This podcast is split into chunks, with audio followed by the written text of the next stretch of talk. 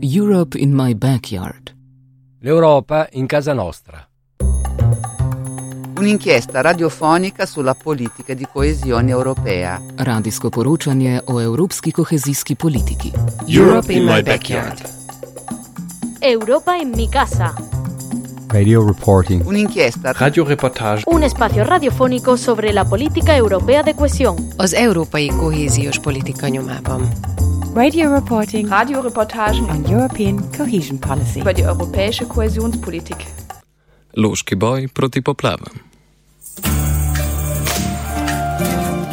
Ko ne divjajo požari, umirajo ribe, ljudje pa nimajo pitne vode. Ne opisujemo božje kazni iz stare zaveze, ampak vesti letošnjega poletja. Vsak teden novice o umrlih ribah, zaradi kemikalij, nizkih vodostajev in manjše koncentracije kisika v vodi. Ribam zmanjkuje kisika, ljudem na krasu in v Istri pa dostopne pitne vode. Zaradi globalnega segrevanja so vremenski pojavi vse bolj ekstremni, pa naj bodo to suše ali poplave. Ker se je treba na poplave pripravljati v času suše, v Mega Offsideu danes o domačih protipoplavnih ukrepih.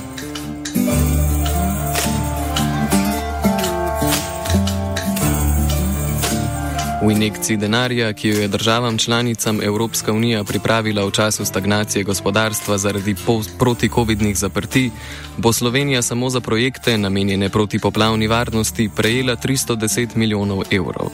Glede na celotni načrt za okrevanje in odpornost bo Slovenija predvidoma prejela 5,7 milijarde evrov, torej bomo približno dvajsetino evropskega darila porabili za preprečevanje hudih posledic poplav in sanacije območij po poplavah. Investitor v projekte je Direkcija Republike Slovenije za vode, ki spada pod okrilje okoljskega ministrstva. Direkcija pri investicijah sodeluje z občinami, ki morajo zagotoviti potrebno dokumentacijo in gradbena dovoljenja. Pojasnjuje Roman Kramer, direktor Direkcije Republike Slovenije. Iz načrta za okrevanje in odpornost je za poplavno varnost na področju Slovenije predvidenih 310 milijonov sredstev.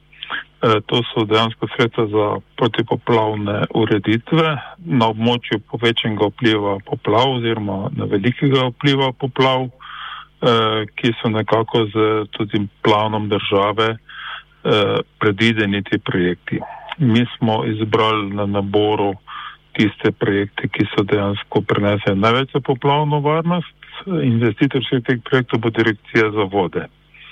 Uh, glede na to, da gre pa za obsežen projekt, da trenutno imamo odprtih 56 projektov, smo se z občine dogovorili in sklenili sporazume o skupni pripravi projektne dokumentacije in gradbenih dovoljenj.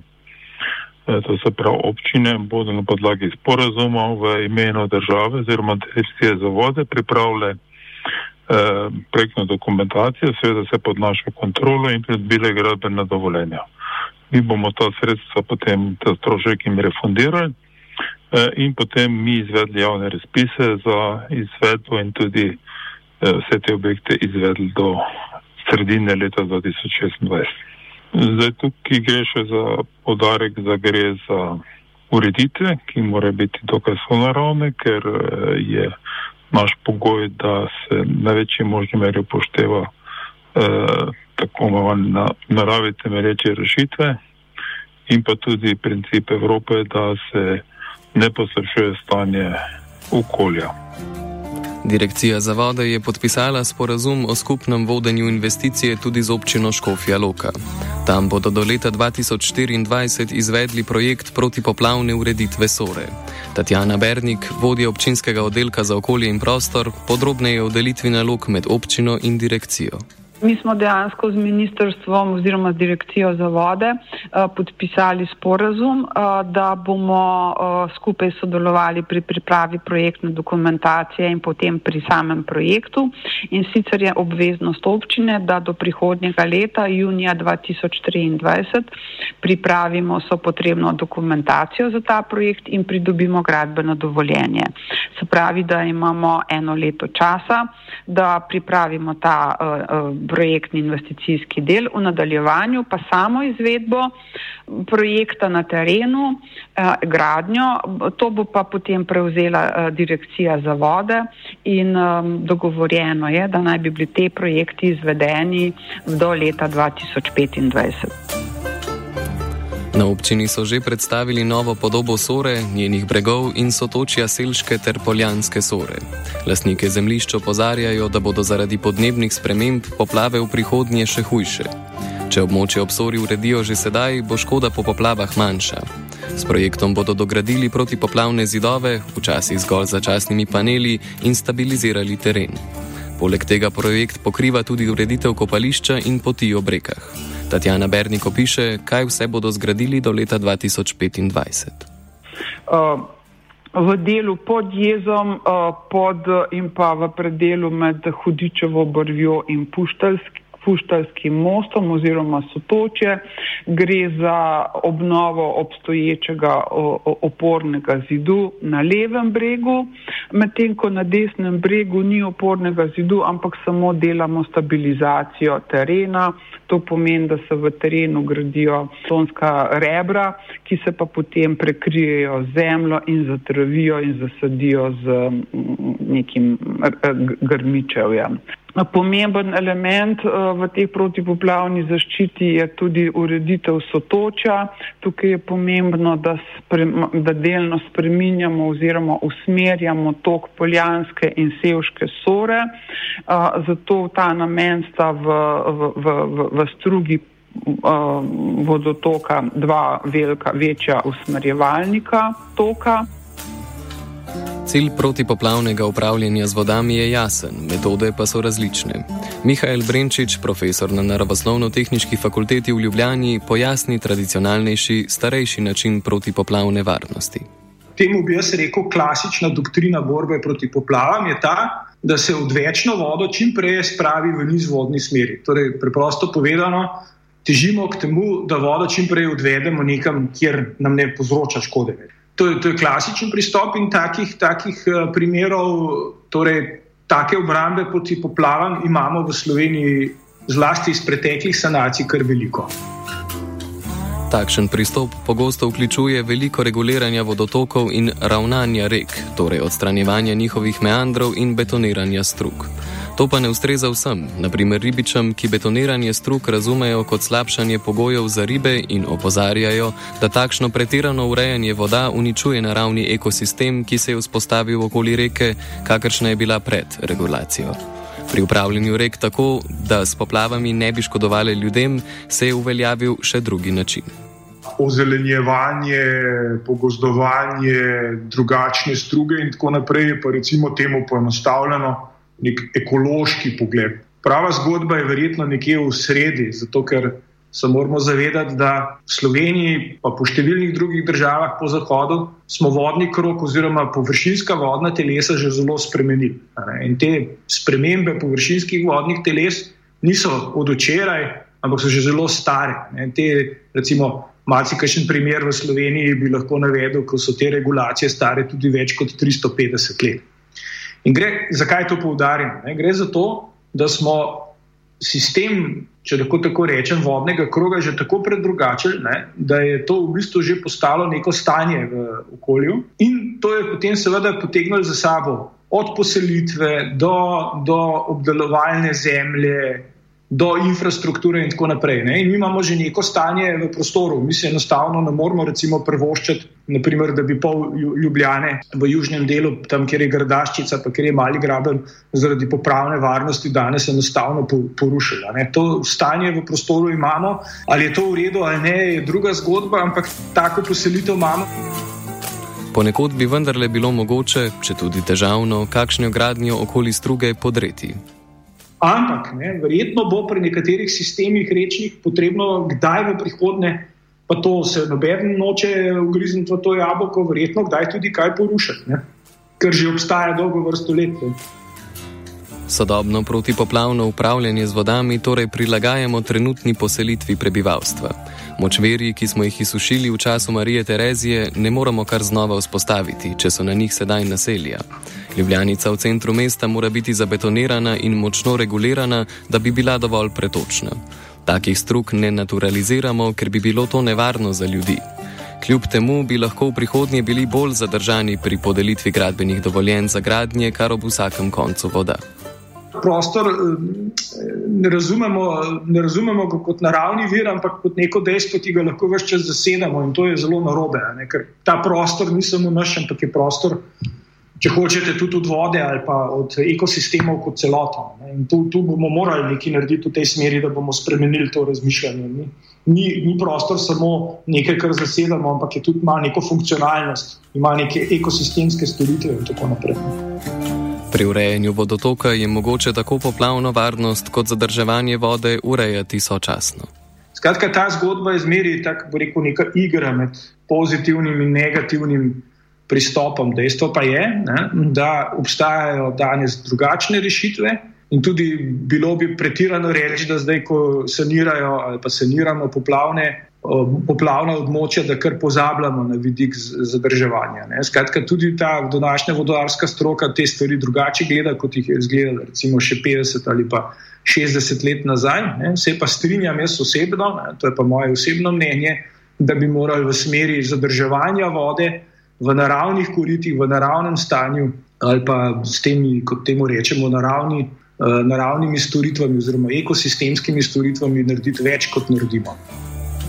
Roman Kramer, direktor Direkcije za vode, trdi, da se agencija že sedaj osredotoča na ukrepe za zadrževanje vode na čim bolj naraven način. Največ delamo na tem ukrepih zadrževanja, to so prav suhi zadrževalniki. Da je tudi suhi zadrževalnik, ne, je v bistvu zeleni ukrep, ker ti pač imaš neko zeleno poročino, kamer kontrolirano razliješ, ne da je poplava kontrolirana in potem voda uteče. In te suhi zdrževalniki se pa izven tega obdobja uporabljajo čisto lahko za, za kmetijstvo, ne naprej še. Potem bomo rekli ureditev struk, uh, kjer je bolj so naravno, iščemo tudi uh, možnost kakega dodatnega razvivanja, ker je v glavnem ne delamo z tega regulacije, da bi čim prej vodo spravili z terena, ampak po principu, kot se pač sodobno tretuje, da se čim več vode zadržuje in potem postopoma spušča naprej, ko je razmere dopuščajo. V okviru projekta Direkcije za vode je zahtevano, naj občine svoje načrte pripravijo v skladu s naravno ureditvijo. So naravna ureditev torej občine obvezuje, da poskušajo čim bolj upoštevati naravni tok reke in ne vse povprek močno regulirati njenega toka. Tatjana Bernik o tem, kako so pri škofiloškem projektu zadostili pogoju izvajanja so naravne ureditve. Gre je pretežen del ohranjamo že pač obstoječe ob, uh, te uh, varovalne zidove, ki jih pravzaprav obnavljamo in na njih, zato da dosežemo primerno varovalno višino, uh, ostavljamo mobilne panele. To pomeni, da je ta mobilna zaščita se aktivira, postavi samo takrat, kadar res nevarnost poplav nastopi, sicer pa tega zidu mi v v prostoru ne vidimo. To je en vidik. Drugi je ta vidik, da, da seveda v določenem delu, predvsem ta del, kjer je nasip, tudi puščamo te poplavne mm, eh, površine potrebne za razlivanje in pa velik aktivnosti smo namenili tem, pa smo jih morali nameniti tem uh, pogojem Zavoda za ribištvo za zagotavljanje ustreznih življenskih pogojev za ribe, predvsem sulc je v tem delu sore zelo pomemben. Tako da tudi v tem delu nas otočil, pač puščamo v, v sami strugi uh, primerne kaverne, kamor se bojo lahko pač te ribe zatekale, ustvarjale gnezda in pa seveda dopuščamo tudi ozelenitev območja, kolikor je v, z vidika uh, pretočnosti uh, uh, uh, vodotoka tudi dovoljeno. Kritika upravljanja z vodami, ki jo najpogosteje podajo ribiči, se nanaša na preveliko skrb za poplavno varnost in premajhno za zadrževanje vode. Tudi Brenčič trdi, da bi morali storiti več na področju zadr zadrževanja voda. Strinjam s tem, ne, da bi morali narediti določene napore v to, da, da v bistvu zadržimo vodo. E to je mogoče zdaj v tem času, ko imamo pravko sušo zelo aktualno. Ne. Sušo se je treba boriti, pa čeprav se to sliši kot floskola, takrat, ko so poplave, takrat, ko je veliko vode, ne takrat, ko vode ni. Se pravi, treba v bistvu v prejšnjih hidroloških stanjih poskrbeti za to, da se voda na nek način zadrži. Res je, ne? suša je naraven pojav, je naraven hidrološki pojav in se bo vedno dogajala, ne glede na to, v kakšnem stanju so vodne struge in se je dogajala tudi prednji človek še kakršen koli vpliv na okolje. Ne? Ampak vsem ne, zdi se, da vendarle preveč vode odvedemo ne? in bi to vodo morali zadržati. Ne? Zdaj pa, kako to narediti? Težava je v tem, da je zatečen prostor že. Ne? Jaz sem skoraj pripričan, ne, če pogledamo danes, končni fazi, če govorimo o Ljubljani, ne, pa pogledamo strugo reke Gradaščice nad Ljubljano, ne, torej v smeri proti Pohovem Gracu, verjetno bi danes zelo težko vzpostavili neke meandre nazaj, ki jih je ta rečica že imela. Ne. Ali pa recimo ponovno vzpostaviti meandre na Vipavski dolini je tudi nemogoče. Zakaj? Ne? Zato, ker so razmerja v prostoru danes vzpostavljena tako, ne, da so to neki lasniški odnosi, da so to neki ekonomski odnosi in spreminjati te razmerja ne, bo verjetno potrebno začeti, ne, bo treba tudi začeti v tej stvari delati. Ampak... Ponekod je za večje zadrževanje vode mogoče znova vzpostaviti meandre, kot naprimer pri ložnici pri celju. Vem za en projekt, kjer ga bodo delali, da bodo struge ponovno krivili, če lahko tako rečem, zato da bodo zadržali več vode iz več razlogov, seveda tudi za ekološki. En tak primer je na Lužnici pri celju, da bo, bojo zdaj struge renaturirali nazaj. Ne?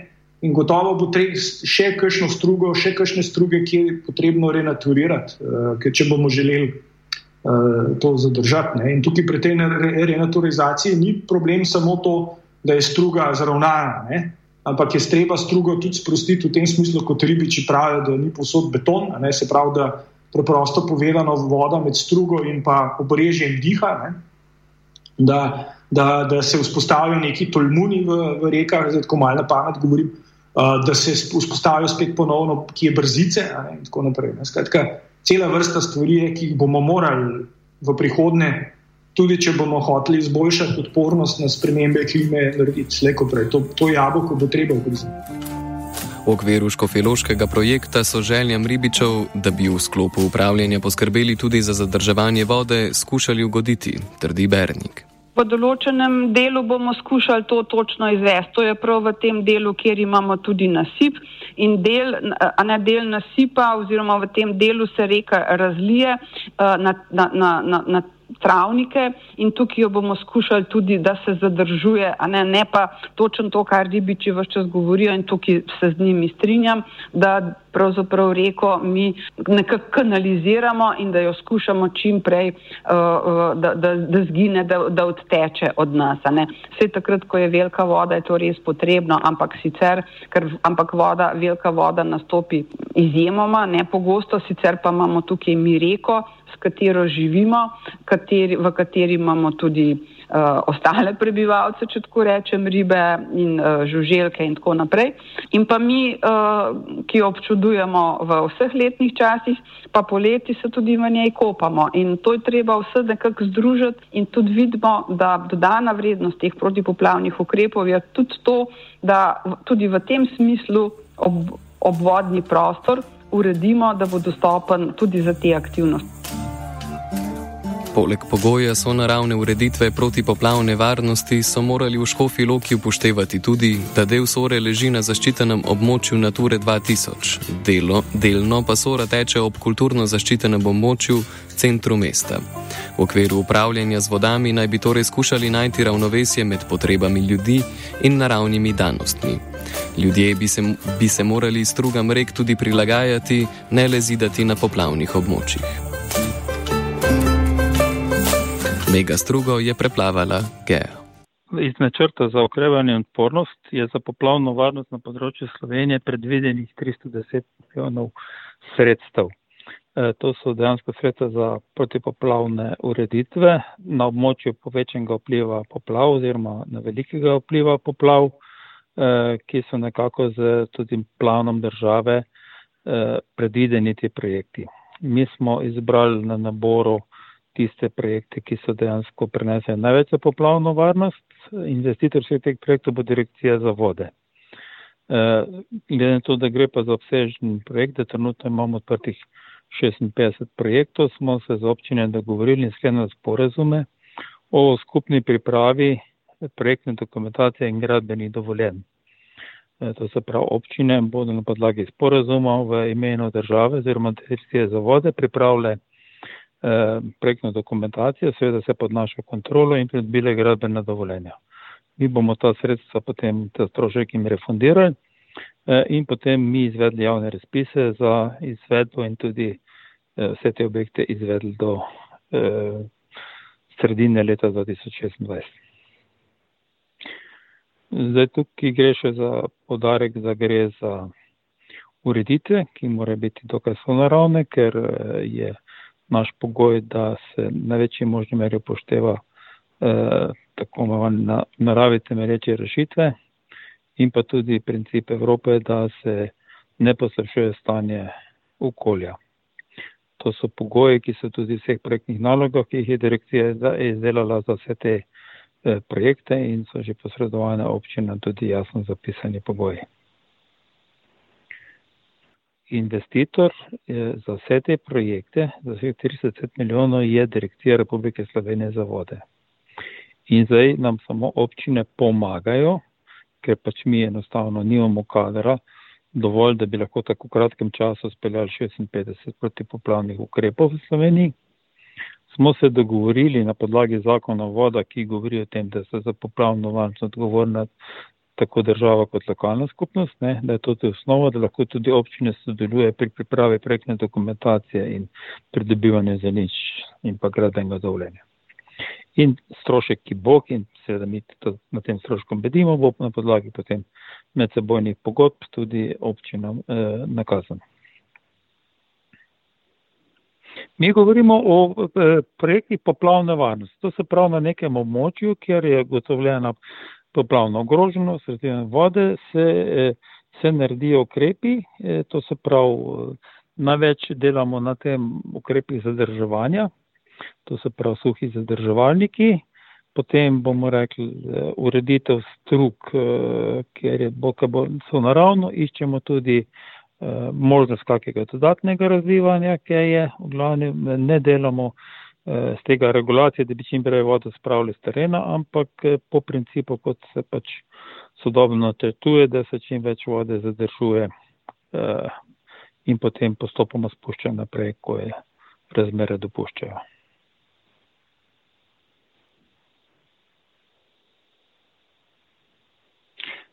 Ja, te, jaz sem to, to zasledil, ne, ampak to njihovo navajanje eh, je tudi malo zavajanje in je tudi nekorektno.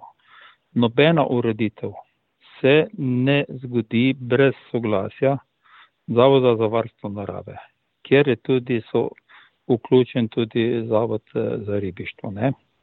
Vsi posegi grejo z njihovim skladom. Tudi redna vzdrževanja, ki jih izvajamo mi po Sloveniji vsako leto, mi naredimo program rednega vzdrževanja, In ta program rednega vzdrževanja moramo dobiti pozitivno mnenje Zavoda za varstvo narave. Nič ne delamo mimo njih. Ne? To se pravi, da je vse naredo. Res, da so v preteklosti, ne moramo zdaj govoriti, kaj se je dogajalo pred 20 leti. Ne? Se je verjetno tudi, ki je, ki je zreguliralo preveč, je bilo kaj preveč betona in tako naprej. Mi zdaj danes teh stvari ne počnemo na tak način. Ja, še še, na primer, Lete, če gremo zdaj Ljubljanico skozi Ljubljano, kako bi naj to posanirali? Zdaj podrli te zidove plečnikove in ne, nekje so danosti takšne, te so danosti takšne. Tam, kjer ne moremo drugače narediti, tako potem pa naredimo nek tako, rečemo mi imenovan umelitveni ukrep na nekje druge, nekje druge razlijemo vodo. Je pa res, da kar se tiče pa rib, so pa ribiči tisti malo, ki rušijo narav, naravno ravnoteže v, v vodah če ne bi oni vlagali v rib, bi v takšni situaciji, kot je danes, pač narava prenesa toliko in toliko rib prenese. Ne? Če pa mi kar naprej v, v, rekel, vlagamo za to, da jih potem, če ga da rečem, pobijamo, ko jih lovimo, ne? pa to ni glih več zaščita okolja. Je pa to športni ribolov ne? in to nima veze s kmetijstvom in predelavo hrane ker narava tudi skrbi za svoje ravnoteže in tudi, tudi ribiči posegajo v to, da, da tega ravnovesja ni več. Ne? Ker pač Zdaj pač imamo bolj ekstremne pojave. Hitre vode, nizke vode in temu se narava sicer svojim življenjem pre, prilagaja, če mi ne posegamo preveč. Ampak mi dejansko, kar se tiče rib, zdaj poskušamo več skrivališč za rib narediti. Ne? Pri pregovih, če so kakšni, narediti prehode za te ribe in tako naprej. Pač eh, mi imamo cel nabor in to smo tudi v projektu naloga zdaj dejansko kot glavni pogoj dali, da se čim več tega sprojektira in da se tudi čim bolj so naravno naredi. Ne? Ampak, da če gledamo tudi kamene, naravni material, ne? Uh, ni, ni, ni, ni tujek. Ne? Mm, ponekod je pač treba brežino zavarovati s kamnom, ampak ne s kamnom v betonu, ampak kamen. Ne? In v tem kamnu se tudi najde vmes, ko so velike lukne, kamor se riba skrije, ko je visoka voda. Ne? Se riba se skriva, ko je visoka voda. Tade, ja, zdaj, novi principi so taki, zelo so naravni. No. Mislim, čim bolj. Da je tudi suhi zadržovalnik, ne? je v bistvu zeleni ukrep, ker ti pač imaš neko zeleno poročino, kamer kontrolirano razliješ, ne da je poplava kontrolirana in potem voda uteče. In te suhi zadržovalniki se pa izven tega obdobja uporabljajo čisto lahko za, za kmetijstvo, ne? naprej še. Europe in my backyard. L'Europa in casa nostra. Un'inchiesta radiofonica sulla politica di coesione europea. Radijsko poročanje o evropski kohezijski politiki. Europe in my backyard. Europa en mi casa. Radio reporting. Un'inchiesta. Radioreportage. Un espacio radiofónico sobre la política europea de cohesión. Az európai kohéziós politika nyomában.